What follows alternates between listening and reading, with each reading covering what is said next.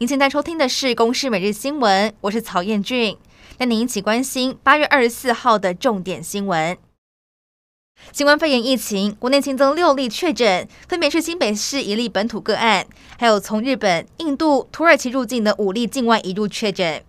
除此之外，在确诊个案当中新增一例死亡，该个案为八十多岁的女性，具有慢性病史和其他确诊个案的接触史。指挥官陈时中指出，昨天的疫苗施打有超过十七万人，涵盖率是百分之四十点三二，这次人口比是百分之四十三点六六。至于高端疫苗，在二十三号开打之后，传出一名网络专栏作家身体不适送医到院前死亡，但死因是否和疫苗有关，还有待厘清。初步掌握有可能是心肌梗塞，但还需要交由司法详验。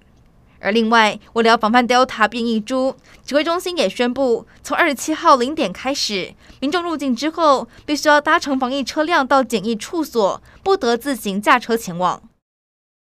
为了要落实国军防疫，确保战训成效，稳固国军的战力，因此总统蔡英文下令要比照国军官士兵的模式，规划入伍的役男进行疫苗接种。疫情冲击百工百业，政府的振兴券也即将重出江湖，预估是从三倍加码到五倍。与此同时，各部会的农游券、易放券等项目也在规划当中。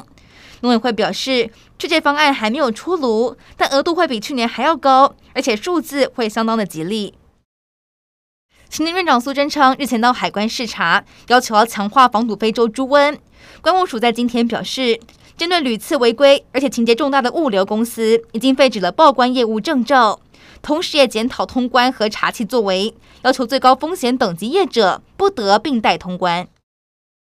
食药署预告要订定包装蜂蜜和其糖浆类产品的标示规定草案。未来包装蜂蜜产品如果标示成百分之百蜂蜜或纯蜂蜜等字眼，应该只能够含有蜂蜜的成分。